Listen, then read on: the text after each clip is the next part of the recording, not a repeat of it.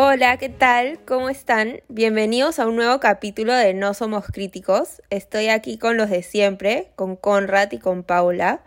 Hoy vamos a hablar de una de las películas más polémicas de esta temporada, Promising Young Woman, o también conocida como Hermosa Venganza, dirigida por Emerald Fennell y protagonizada por Carrie Mulligan. Chicos, ¿qué tal les pareció la película? Cuéntenme. Bueno, esta película a mí me encantó. Eh, para mí una película es eh, especial o me gusta mucho cuando me marca a mí personalmente, ya sea por la historia que trata o cómo la trata. Yo creo que la historia para cualquier mujer particularmente es muy importante porque habla sobre la violación a la mujer y el no hacerse justicia a eso. Eh, y creo que esta película te muestra, si bien un lado, creo yo, más feminista, eh, me encanta el, enfoque que le da en el sentido de, la venganza del personaje de Cassie a los hombres que abusaron de su amiga y ella decidir hacer la justicia que, las autoridades nunca tomaron eh, sobre el caso. Me encantó, me encantó eso eh, y creo que también el hecho de que la, las venganzas sea más como un estilo de, de, aprendizaje y reflexión, porque tampoco es que sea algo muy, muy sádico, ¿no? muy sangriento, se podría decir. Y creo que eso también está bien porque la hace un poco más real, ¿no? Yo creo que si fuera algo más sádico, eh, por ahí que le quitaría un poco la, la verosimilitud, podría ser, pero la película me encantó. Me, parece genial eh, reflejar un tema así y desde una perspectiva de venganza, que creo que es algo que las mujeres ahora hacen bastante, que es actuar ¿no? y hacer algo respecto a esta situación. Claro, yo igual, como, como dijo Pau, eh, bueno, a mí también me encantó la película, me, me gustó un montón, de hecho es una película que te genera sí, sí o sí una impresión, ¿no? Creo que es difícil serle indiferente. Em, y como dijo ella, creo que el tema de la venganza y cómo se plantea es lo que la hace... Em,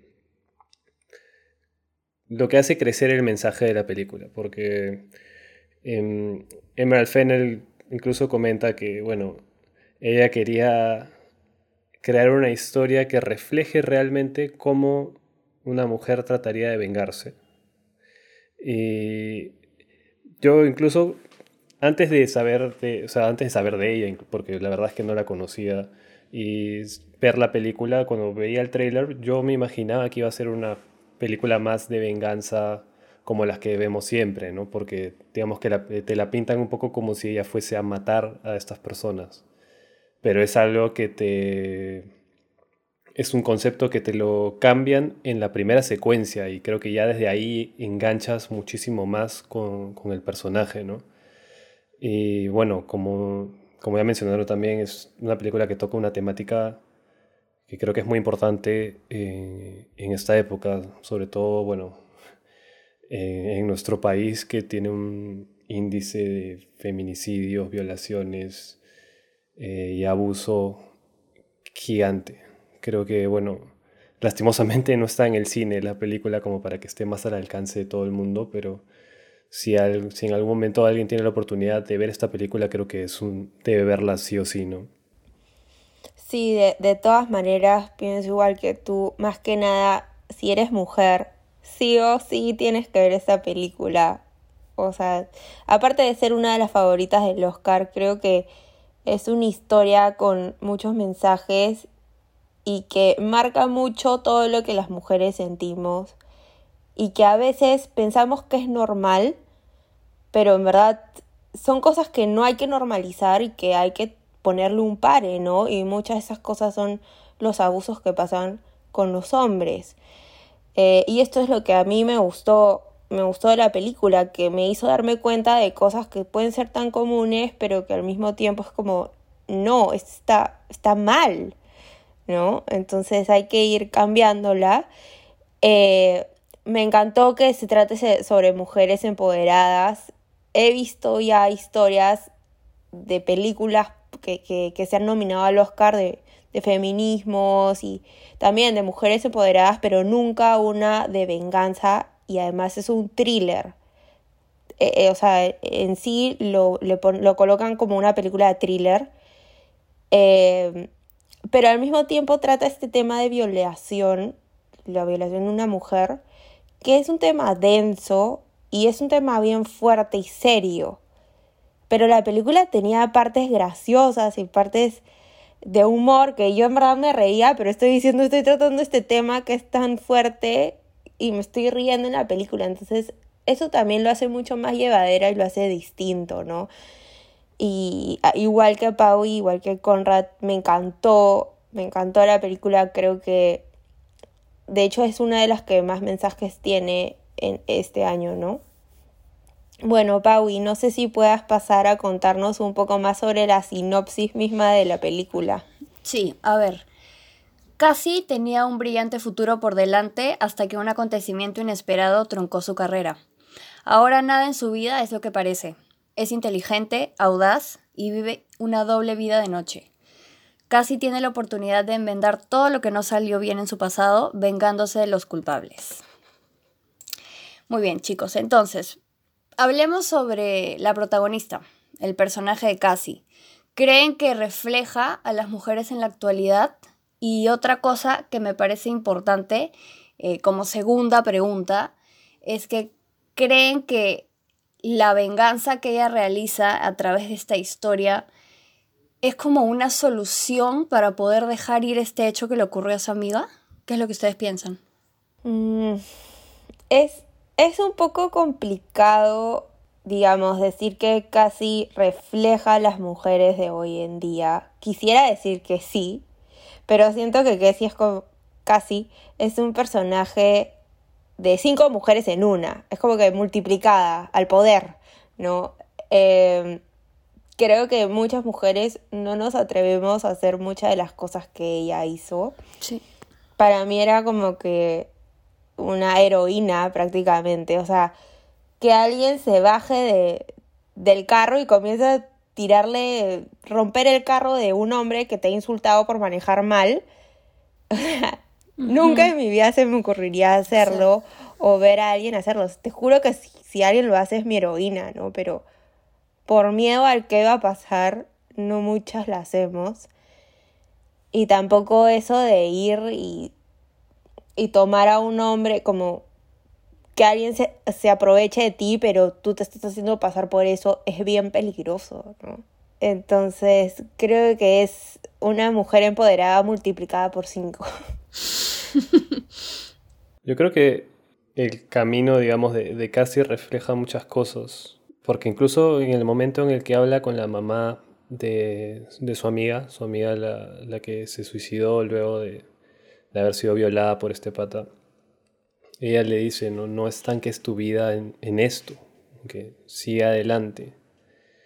Em, pero es quizá, y aquí les digo, corríjanme si, si en algún momento me, me equivoco, pero es, es quizá eh, la, lo que refleja ella es la, la indignación, el, el, cansancio de que estos casos o y ahí pasándole algo, tan cercano, no sean tomados en cuenta nunca, ¿no? Como decía Pau, o sea, no, no, no, hay, no hay justicia para estas cosas, en la mayoría de los casos.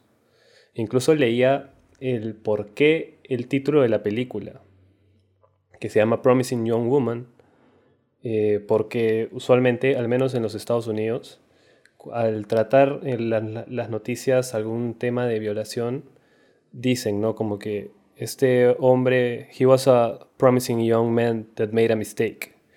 Como que un pata que tenía un futuro prometedor que, que cometió un error. Pero, ¿qué pasa del otro lado? ¿No?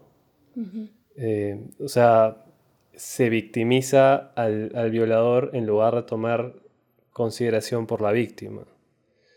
Y como dice Cristina, el personaje casi es casi como, es como una heroína, ¿no? porque realmente las cosas que hace, e incluso creo que ella se daba cuenta, Porque, ponte, cuando mencionabas lo del carro, claro, ella sale y le revienta el, vidrio al pata, pero después de que se va, se queda resignada, como diciendo, ¿por qué hice esto? Porque más se allá queda un poco en shock, ¿no? Sí, claro. ¿Qué acabo de hacer? Exacto, porque sabe que hay consecuencias. ¿Me entiendes? Sí. Ah, y es irónico porque para lo otro no la subo nunca.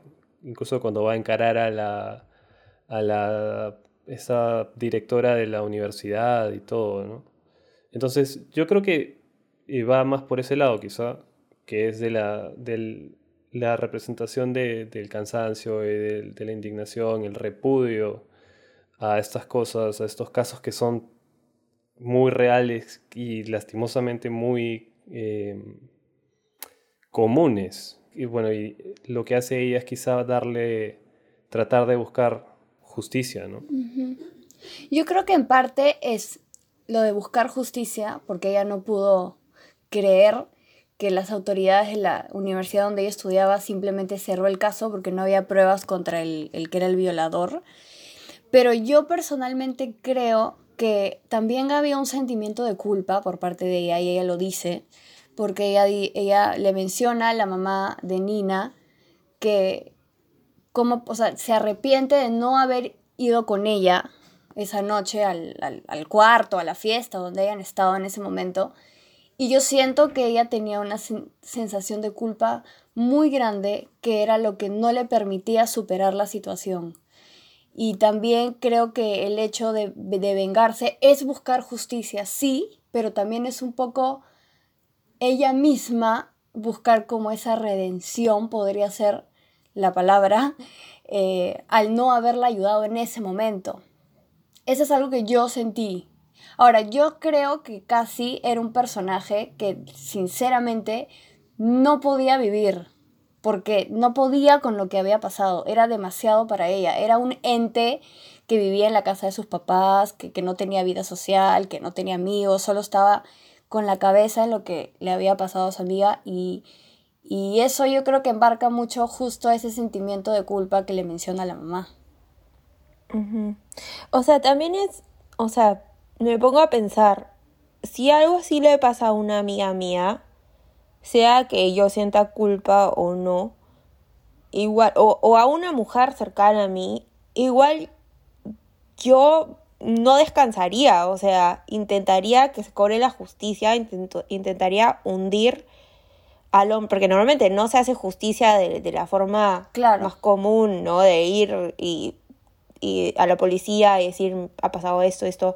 Eso no suele pasar. Normalmente tienes que hacer justicia por otros métodos, que es como lo hace casi. Entonces sí me parece un camino que muchas toman, pero sí intentaría hundir al hombre y hacerlo sentir tan culpable y que se acuerde por siempre de todo lo que ha hecho, ¿no? Porque e, es lo que normalmente pasa. Ellos, bueno, los hombres a veces violan y simplemente, ok, la violó y nos olvidamos y él sigue tranquilo, consigue un trabajo, consigue una esposa y no pasó nada. Y es como, oye, en verdad, para un ratito, ¿no? Como has violado a alguien, no puedes como que simplemente decir, chao, esto fue una etapa de mi vida y ya está, no.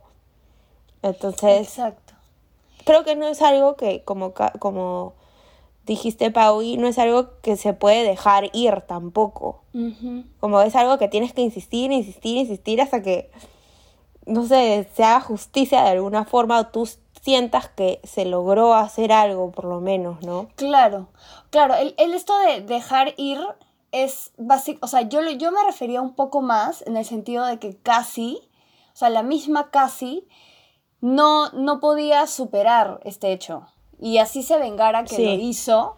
Obviamente sabemos cómo terminó, pero yo creo que si no hubiera terminado así y hubiera seguido viviendo, no hubiera podido vivir igual tranquila ni, ni, hubiera, ni hubiera superado la situación porque ya estaba en ella, ¿no? Entonces, así se haya vengado o no, creo que, obviamente es un tema que después vamos a hablar, que es que yo creo que el final, al final, debió ser ese porque si ella seguía viviendo, no iba superarlo igual y no iba a poder vivir en paz. Entonces, sí, 100%. Sí, igual lo discutimos más tarde, pero sí, pienso igual que tú.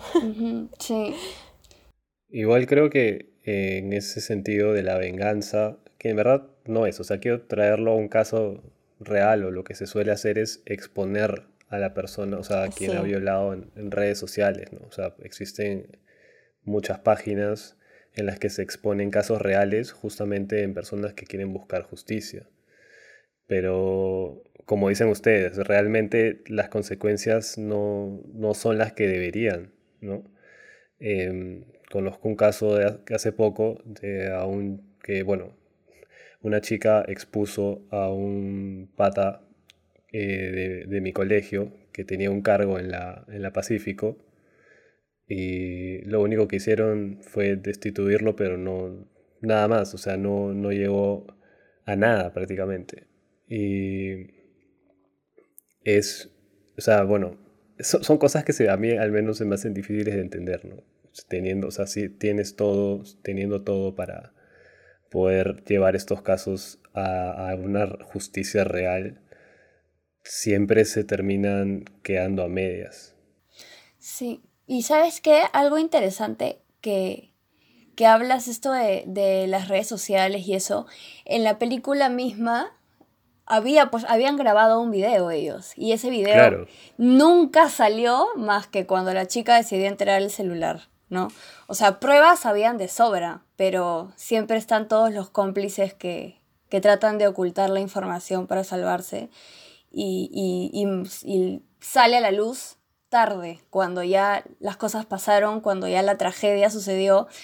Y, y, es como, qué fácil, ¿no? O sea, qué fácil es entregar las cosas después, como que, bueno, está esto, pero ya lo hecho está hecho. Y tú cómo, cómo le devuelves la vida a esa persona, cómo le devuelves, pucha, su dignidad, su integridad, lo que sea.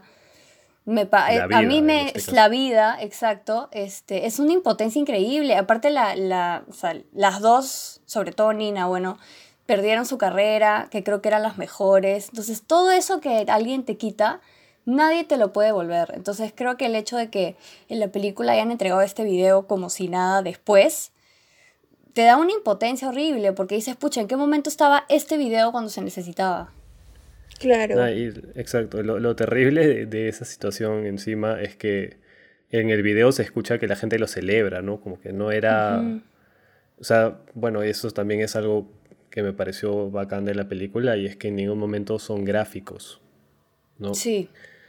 Pero bueno, te dan a entender de que había un grupo de personas viendo todo esto y que les parecía gracioso, ¿no?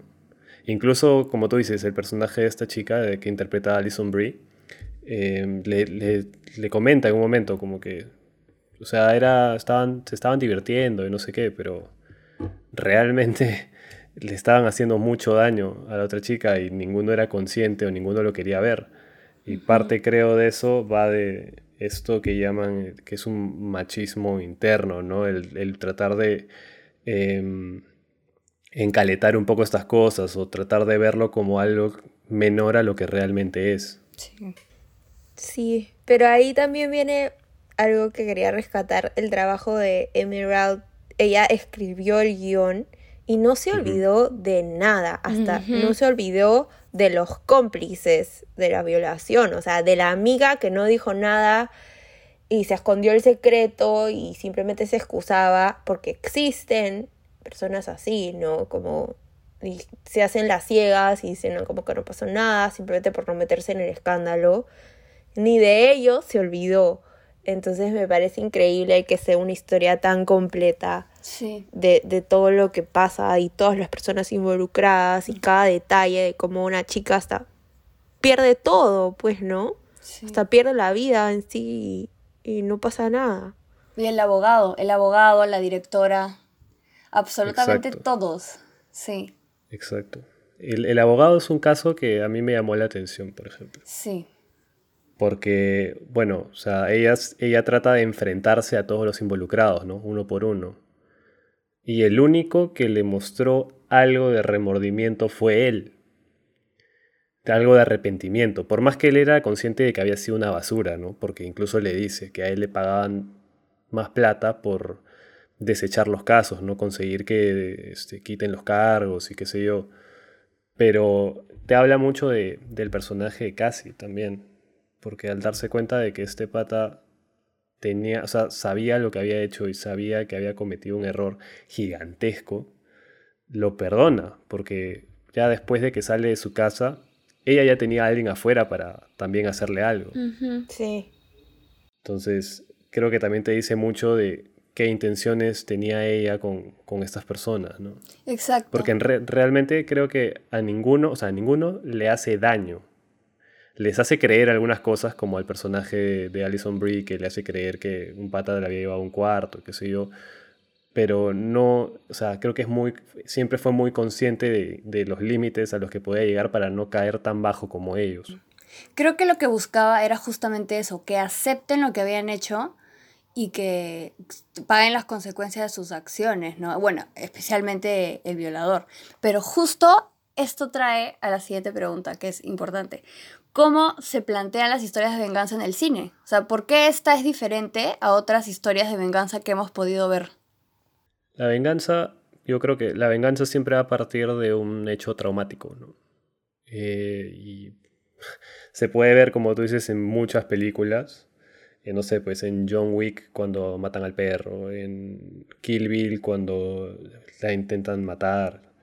Em, pero lo que yo le encontraba distinto a esta película de las demás es justamente el uso de la violencia. O sea, en todas estas películas que he mencionado, siempre había eh, violencia, ¿no?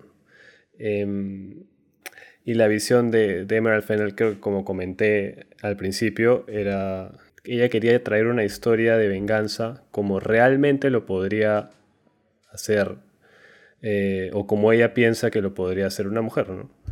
Entonces, en eso se diferencia muchísimo, la verdad. No sé, incluso en personajes mujeres, que son mujeres en el cine, en el caso de, de este, Beatrix Kido, que es la, actriz, bueno, la principal en Kill Bill, o en, una película que yo mencioné hace unos capítulos, en Assassination Nation, que también es una película que tiene algunas cosas de venganza y, y los personajes principales son mujeres, ambas son dirigidas por directores hombres, en el caso de Quentin Tarantino y de Sam Levinson. Y de hecho te, da también un poco una idea de por dónde llevar o cómo es llevar una, historia que pueda manejar temáticas similares, pero con ejecuciones totalmente distintas. Sí, pienso igual que Conrad, o sea, las películas a mí más se me vienen series de venganza. En verdad la que se me ocurrió fue Revenge, que es eh, la chica que venga a su, a su padre. Em, siempre eran de acción, había mucha matanza. Eh, la mujer era como que súper acróbata, ¿no? Y podía contra todos los hombres y, tal. Eh, en cambio, esta era como una venganza mucho más, ¿cómo poder decirlo? Más común, más como humana que cualquier humano puede hacer, ¿no? Cualquier mujer podría lograr hacerlo. Eh, igual creo que siempre las venganzas como son de acción y son densas, creo que esta sí, como les dije, tenía sus, toques humorísticos y de humor negro totalmente, ¿no? Em, que lo hacía mucho más llevadero y disfrutabas en parte un poco más la venganza. Entonces creo que por ahí se diferencia de las otras películas o series que hemos visto. No sé qué tú opinas. Tiene, tiene, de todo porque pasa de, como tú dices, de un thriller hasta todo este rato en el que se enamora de este el personaje que interpreta Bo Burnham. Y la película cambia de temática totalmente hasta el punto de parecer una comedia romántica. Sí, es más, yo lo, disfruté, o sea, disfruté que se enamore y dije, ay, como que por fin, este chico tan lindo y todo, ¿no? A mí, lo, a mí lo que me gusta, o sea, a mí, por ejemplo, cuando la película empezó y se llevó a este, eh, al primer chico, que es Adam Brody, el actor de The que me acuerdo, este se lo lleva y es interesantísimo porque tú no tienes idea qué es lo que hace. Es más, ella regresa y está comiendo un hot dog con ketchup. Yo pensé que el ketchup era sangre. claro. Yo, yo, de verdad pensé que lo había matado. Entonces yo no estaba segura si, si iba a haber algo que iba a involucrar muerte. Y después me di cuenta de por dónde iba la situación, ¿no? Cuando, cuando la deja su amiga, por ejemplo, yo dije que la va a mandar a, que la violen, o sea, de eso es capaz de hacer, pero de ahí yo ya me iba dando cuenta de en verdad qué era capaz de hacer y simplemente los quería hacer entrar en razón y aceptar y, pues, y obviamente pagar lo que hicieron eh, al final, ¿no? Especialmente. Eso era lo que a mí me gustó, el, el hecho de que sea algo más, más real porque sí, las películas de venganza siempre son muy sangrientas. Yo vi una que no me pregunten por qué la vi, pero se llama I Speed on Your Grave, que es una película gore sobre una mujer que la violan cinco hombres y después la creen muerta y va y mata a cada uno de una manera increíblemente sangrienta. Y eso es lo que yo estoy acostumbrada a ver en este tipo de películas, igual que Kill Bill, o sea, es full sangre. Entonces creo que ver algo que era un planteamiento, como ustedes han dicho, más real, más de, simplemente hacer que uno se dé cuenta del, mal que hizo en ese momento, me gustó porque justamente es eso, es, es verosímil, es algo que, que podría pasar o que una mujer podría hacer, ¿no? Si es que lo llega a hacer. Entonces, ese twist de Emerald estuvo bueno. Sí, de hecho, también ya viendo de una perspectiva un poquito más psicológica, normalmente los hombres cuando se trata de venganza es como van de frente y atacan, ¿no? Y las mujeres es como una psicología interna mucho más pensada, como te voy a maltratar psicológicamente antes para luego como que hacerte otra cosa y luego como no, como que siento que siempre las mujeres tienen ese approach. Sí. Eh, y justamente Casey creo que lo hacía así, ¿no? Como de alguna manera jugó con la mente de la chica que tenía el, el video y la hizo creer que, que había tenido relaciones con alguien mientras que ella estaba borracha para hacerla sentir mal y esa fue su venganza, ¿no? No fue de quitarle algo o exponerla de alguna forma, sino te voy a hacer sentir lo que mi amiga sintió sí. y así me, me vas a pagar, ¿no? Sí. Loquísimo. Y a la directora le hizo sentir lo que sería que le pase a un ser querido. Sí. ¿No? O sea, siempre iba como por ese lado. Que a mí más me gustan ese tipo de venganzas, aunque es un poco Claro, y es, y es poco común, claro, sí, sí, es gratificante, en verdad, porque sabes que, que son culpables, pues, son cómplices. Se les va a quedar ahí grabado de por vida. Y al final, si te das cuenta, si consigue que recapaciten en algunos casos, en cierta medida, ¿no? Si no, si no le hubiese pasado eso a la chica, no, hubiese dado, no le hubiese dado el video, por ejemplo o si no hubiese ido a hablar con el abogado, el personaje de Alfred Molina, tampoco se hubiese enterado de, varias cosas y al final, al final, bueno, ya adelantándonos un poquito, como parte del final de la película, él es quien termina enviando a, los policías a arrestar a los dos patos. Es como una manera de reivindicarse también por, por no hacerlo, ¿no? Antes. Claro, claro, claro. Entonces, si te das cuenta, quizás para conseguir un propósito, su venganza tuvo mucho más sentido que en, las que podría entender en otras películas, que es simplemente matar, matar y matar. Exacto. Sí, a, mí como espectador, espectadora me, me gustó más esa forma de venganza. Sí, sí. Es un placer verlo. Placentero, placentero. Y en esa línea, ¿qué opinan del trabajo de, Emerald Fennel en esta película? ¿Están de acuerdo de cómo lo planteó? Yo creo que sí, por lo que hemos comentado, ¿no? Pero más allá de eso, ¿qué, si creen que es común encontrar hombres que se quieran aprovechar a una mujer, como se plantea en esta película. Mm, bueno, al comienzo eh, creo que mencioné que es una perspectiva feminista en el sentido de que te plantea básicamente que no puedes confiar en ningún hombre.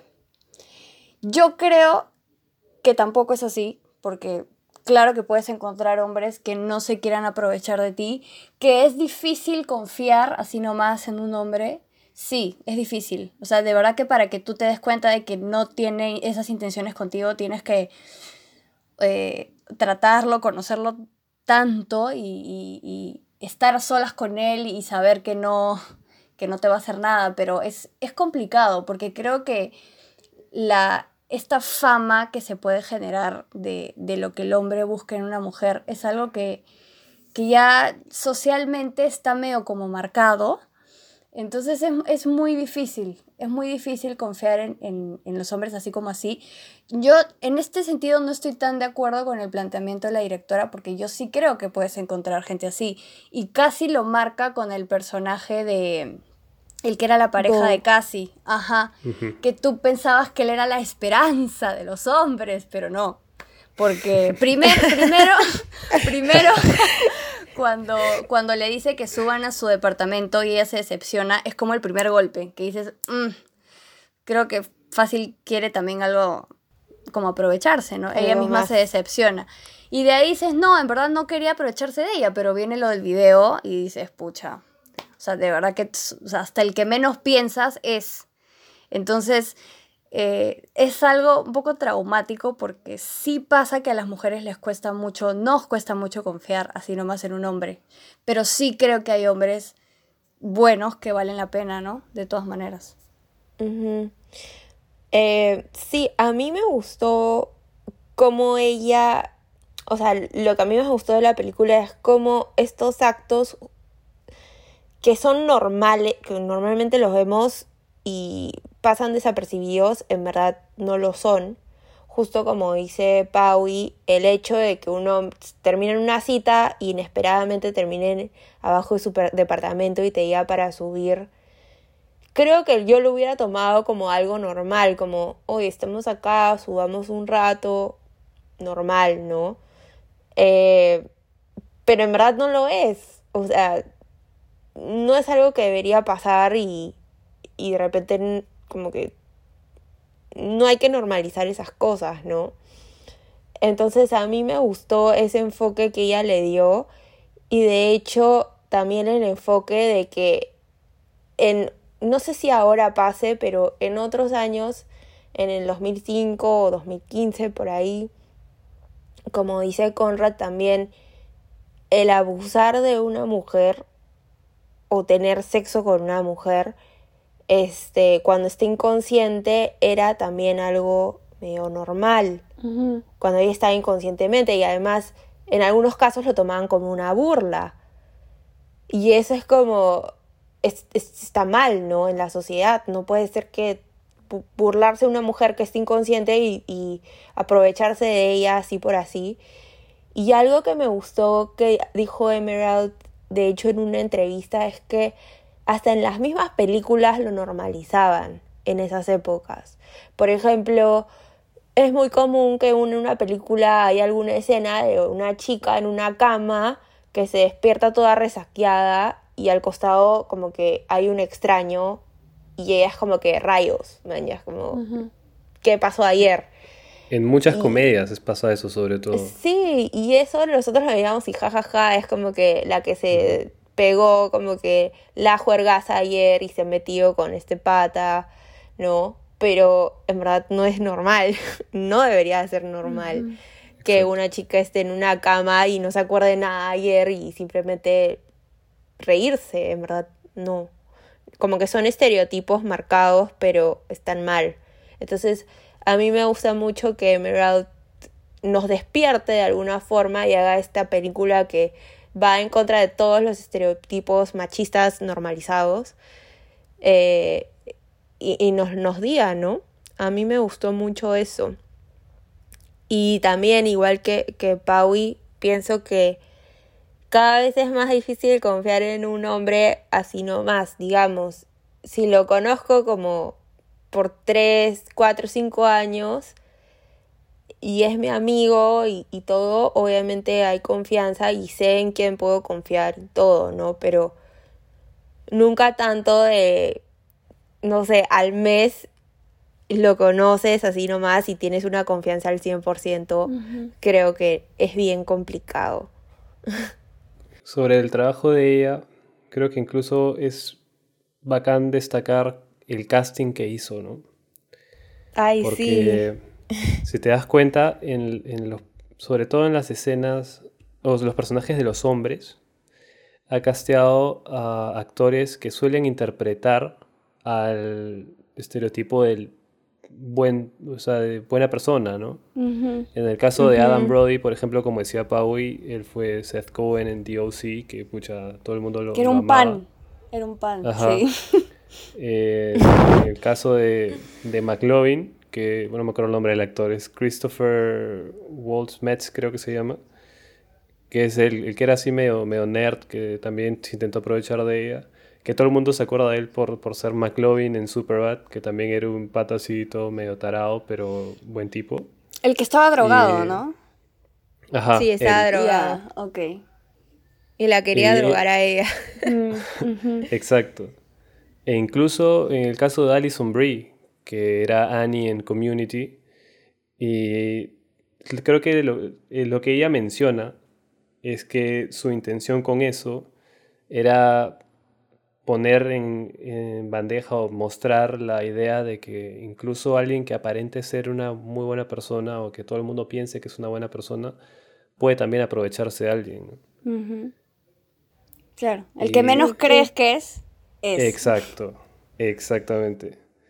Y algo que les quería, bueno, que quería comentar con ustedes también de la película es este, cómo se planteó visualmente, ¿no?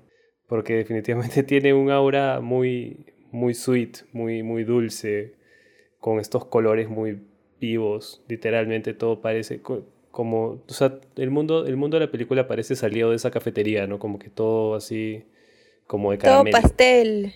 Sí, me encanta, me encanta. A mí la dirección de arte me encantó. la de fotografía también. La de fotografía también, o sea, la sala de los papás de ella, o sea, todo su ropa. Su ropa también era linda. Hay un plano que se me quedó a mí en el que ella está leyendo en su trabajo y tiene atrás, está como una pared blanca y tiene atrás como una como un círculo celeste que le rodea la cabeza, como si fuese un aura. No, no sé si se acuerdan de ese plano, pero a mí se me ha quedado eso en la cabeza, no sé por qué. No sé si se veía, o sea, si la idea era que se vea como una figura angelical o alguien que parezca el Salvador, pero te generaba esa, esa idea, o sea, incluso, bueno, te, te deja eh, clarísimo que estaba todo absolutamente pensado y muy bien ejecutado a la hora de realizar la película, ¿no? Algo que mencionaba con ustedes antes de grabar era la, la música también, que... Sí Em, estaba escuchando una entrevista a Carrie Mulligan hace poco y mencionaba que eh, Emerald Fennell le mandó un playlist con un montón de canciones que ella pensaba o que, bueno, que ella tenía en mente como la música que podría escuchar casi. Es que la música, la música es, me parece un tema que se tiene que hablar sí o sí en esa película. De hecho, yo estaba escuchando el playlist también hace unas horas para trabajar y estaba escuchando la música. Primero hablemos de el Toxic en la versión violín. Es increíble. Que es en la escena que va y justo se da la mayor venganza y yo solo me estaba comiendo las uñas escuchando es esa canción. Claro, lo que quería mencionar justo con esa parte es la contraposición, ¿no? Porque tienes este, ella está con esta peluca de colores y todo, y se ve todo bien colorido, y tienes esta música totalmente sombría, viniendo de una, o sea, conociendo la canción original que es mucho más pues, popera y, alegre que la versión que escuchamos en la película, ¿no? Entonces, esos detalles hacen crecer muchísimo la película. Sí, pero esta es una película en sí de contrastes, o sea, tanto la música con lo que pasa, eh, tanto la dirección de arte pastel con la historia que es súper oscura, eh, que es lo mismo que, es como decirte, por afuera todo parece bonito, igual que los chicos, ¿no? Todo bonito, todo bien, pero en verdad por dentro, en el fondo, todo es oscuro, ¿no? Y, y es el, yo, yo siento que es como un poco ese contraste que quiere transmitir, ¿no? Entre lo, lo pastelito, lo bonito, con lo oscuro que en verdad es la situación, es la historia, es la vida de Cassie y es esta gente en verdad, ¿no? Y creo que es una película muy de contrastes y eso es bien paja.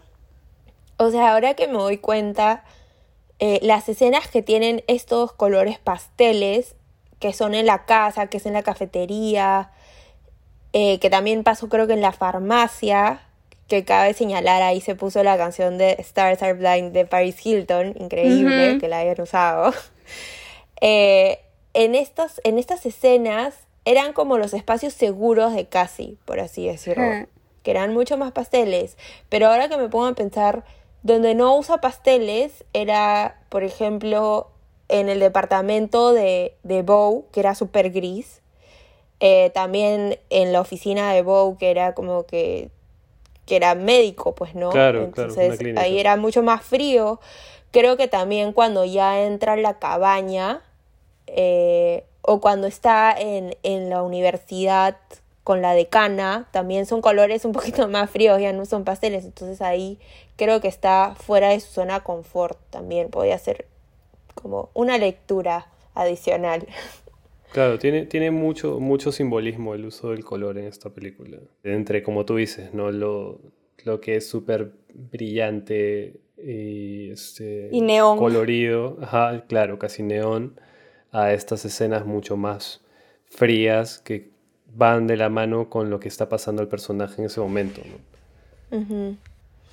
Y bueno, para finalizar, eh, esa última canción que tocaron Angels Cry, donde yo dije, qué increíble final, o sea, y todavía con esa canción ya estaba en lágrimas, creo. Yo siempre lloro, para así decirlo.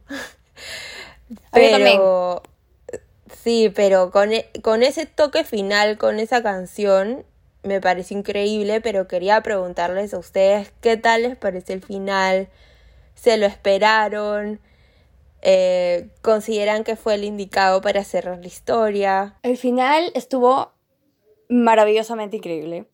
Eh, creo, yo no, no, no me lo esperaba. La verdad no, no tenía idea de qué podía pasar en el final. Porque a veces la gente que, que empieza estas venganzas a veces no termina bien, eh, no se concluyen, no sé, no, no estaba muy segura de nada.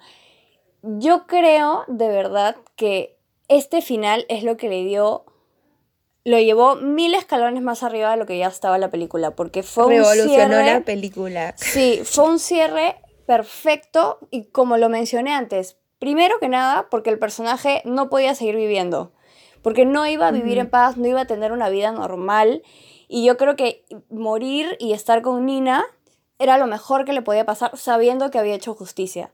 Para mí, el momento que más me gustó y que es una cosa enana es cuando firma Casi y Nina. Dije, puta.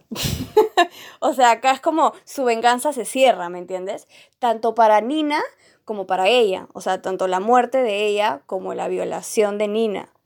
Me pareció un cierre maravilloso porque en todo momento, en verdad, casi estaba con Nina en, la mente, en el corazón, y fue un cierre para las dos, y eso a mí me pareció increíble, y bueno, creo que estuvo súper acertado que un personaje como Katy, como casi que era tan inteligente, eh, o sea, lograra lo que logró al final, ¿no? Que es meterlo preso al violador.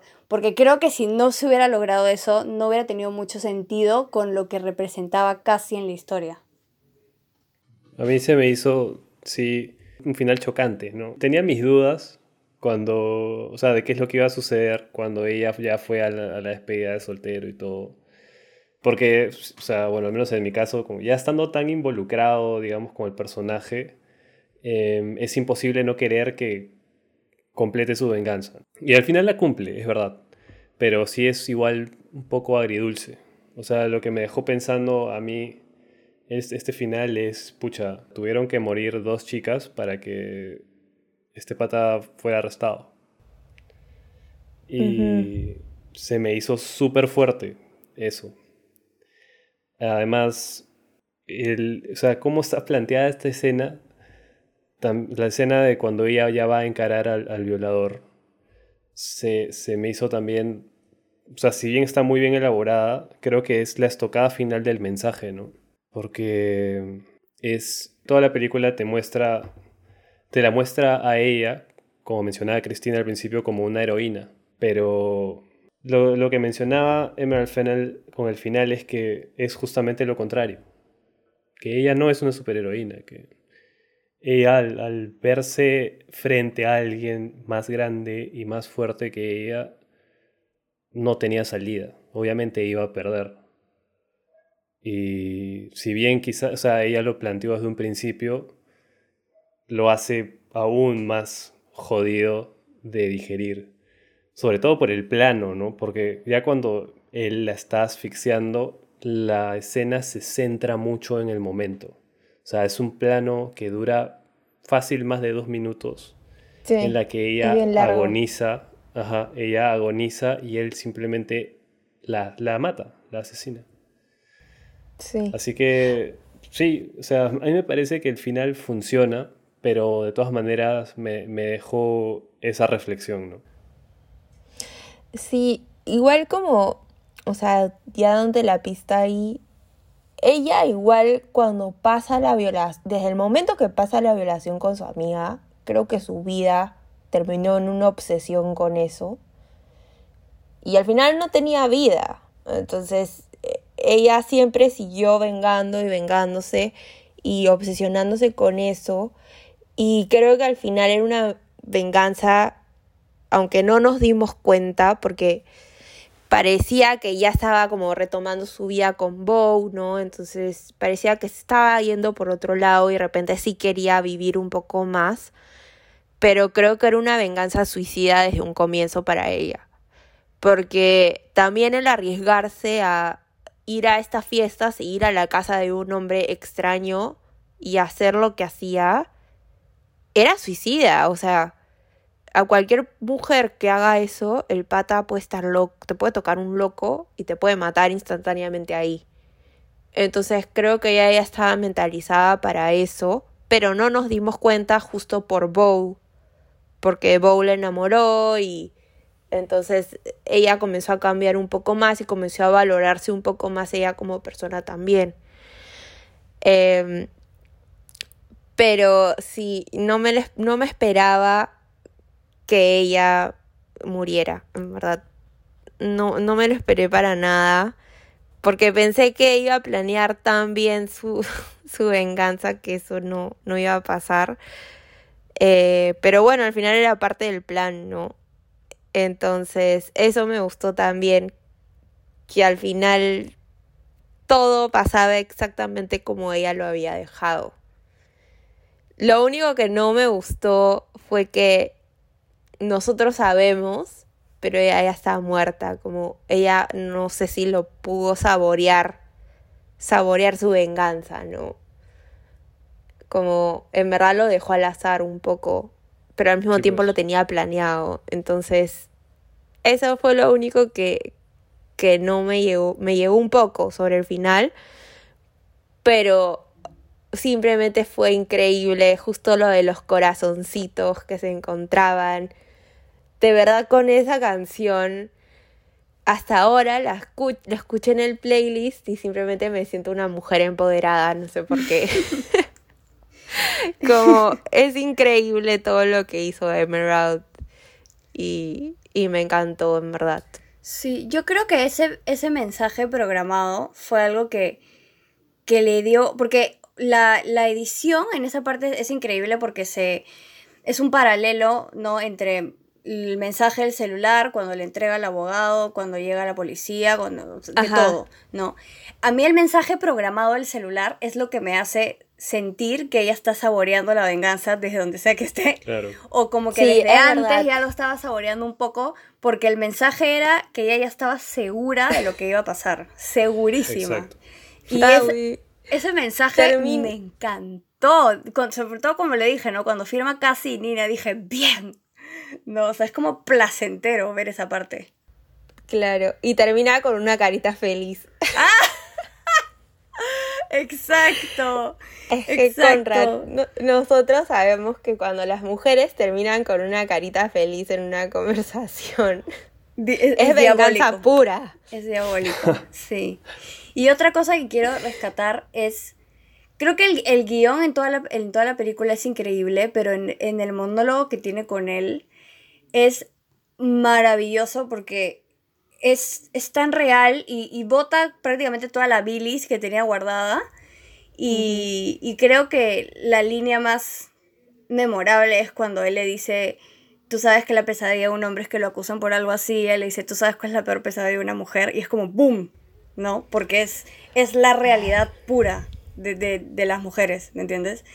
Está increíble, increíble bien, o sea, súper bien hecha eh, la película, el guion, todo. Qué manera de transmitir una historia tan verdadera de esa forma.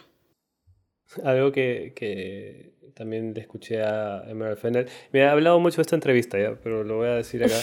Si quieren verla, si quieren verla, está en YouTube. Es una conversación de ella con. Eh, se me dio el nombre de esta chica. Olivia Wilde, que dirigió en el 2019 Booksmart, que es fácil la mejor comedia de ese año. eh, y bueno, la pueden encontrar ahí, pero en esta, en esta, en esta conversación que tienen ellas le dice que a ella creo que lo que más le, le, le, gusta de una película es que al final le dé algo para hablar, ¿no? Y eso se maneja, hoy ella lo menciona, que maneja, eh, se maneja mucho con estos finales. Y creo que, bueno, o sea, lo consigue totalmente, ¿no? Hasta que estamos nosotros hablando de esta película, me imagino, como muchísimas otras personas porque de hecho es un final que ha generado mucha, muchísima polémica. Incluso se, se, menciona, no sé si esto será cierto, pero lo leí también en internet, que en principio la película terminaba con ellos quemando el cuerpo de Cassie. Mm, sí, también leí eso. Uh -huh. ¿En serio? Sí, que ese era el, un, un final de la película. Pero bueno, de ahí se grabó el resto, ¿no? O sea, no sé si habrá sido en la post que se, que se terminó la película o si estaban planteados estos dos finales de estilo. Es que, es que no, si terminaba solamente con ellos quemando el cuerpo de Cassie, esa película no sea nominada al Oscar ni fregando. No. Y rompía toda la visión, pues, ¿no? De alguna forma. No, uh -huh. no iba a esa, ese final. Creo que por eso lo, lo modificaron. Claro, igual para muchos, sea, según lo que he leído, para muchos estos últimos 15 minutos igual rompen con el resto, pero yo estoy en, en desacuerdo. Yo también estoy No, en desacuerdo. desacuerdo totalmente. No rompen le da, nada. Le da el final que merece la película. Es que lo que, lo que dice la, claro, lo que dice la gente es que ella nunca usa la violencia, ¿no? Siempre fue más, más mucho más eh, de venganza psicológica. Pero es en el final que ella va a usar violencia con el pata, con el violador, y es cuando le termina jugando en contra. Entonces mucha gente dice, pero nunca lo hizo, ¿por qué lo hizo ahora? Pero bueno, o sea, son decisiones. Y aparte era como que el, el centro del problema de ese pato. Es que también ahí lo que pasó, o sea, me parece que lo que la llevó a ella a usar ya la violencia fue ver el video. Creo que si no hubiera visto el video, obviamente no hubieran sido ese tipo de actos de tanta venganza violenta. Eh, y bueno, igual estaba pensado, ¿no? Porque ella igual pensaba que, que, le iba a matar y tenía todo calculado, pero creo que ver, ver en un video a tu amiga siendo violada y es como que tu sentido de vida obviamente te lleva a, a matar, o al sea, límite. Al límite, sí tiene explicación para mí. Sí. Bueno, le iba a escribir el nombre de su amiga en el cuerpo, ¿no? Con un, una pinza, ah. ¿no? Con una sí. navaja, sí. Con un bisturí, creo. Sí, sí, sí. Por, porque quería que recuerde para siempre su nombre, sí. Pero uh -huh. obviamente también al ella decirle quién era y todo, pues, pues claro que se iba a exponer, ¿no? Y ella lo sabía. Sí, creo que la conclusión es que ella fue a una literal misión suicida. Uh -huh. Como que sabía cuál iba a ser el, el outcome de la situación. Igual es sí. durísimo el final. Es bien duro, sí. A mí me dejó frío, literal, sí. un buen rato. Ay, qué increíble película.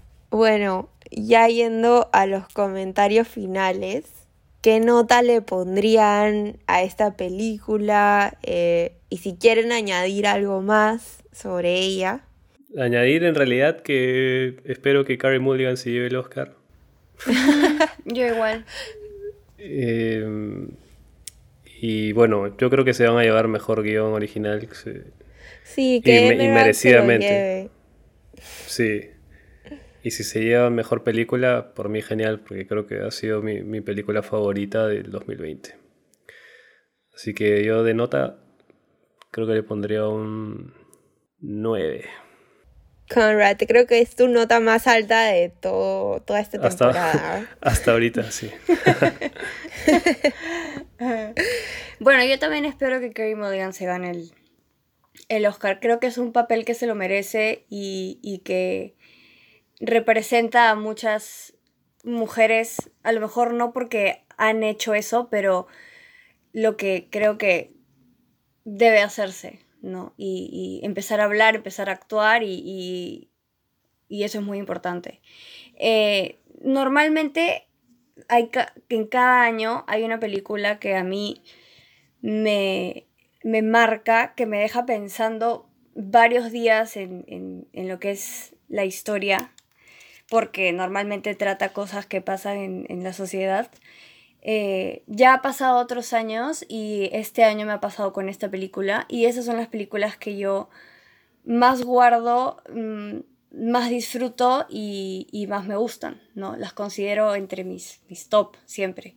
Eh, así que yo también le voy a dar un 9. Eh, hasta ahorita es la mejor que he visto. me, me, faltan algunas, creo que nos faltan algunas, pero, pero que llegue a generar lo que ha generado esta no está fácil. Así que vamos a ver. Bueno, y ya para finalizar, yo quiero decir dos fan facts que me han gustado. Uno, la actriz Carrie. Yo no sabía dónde la había visto antes, pero la investigué y la había visto en Orgullo y Prejuicio hace mil años, una de las hermanas. No la reconocí para nada, totalmente cambiada. Y dos, cuando vi una foto de Emerald Fennell, yo decía, ¿de dónde la conozco? ¿De dónde la conozco? y es que ha salido en The Crown. Es actriz también. Sí, creo, creo, que es Camila, ¿no? Camila. como Camila. Y todo el mundo odia a Camila. Sí. Y ella sale como la actriz de Camila. Como Emerald. Yo decía, no puedo creer lo que es ella.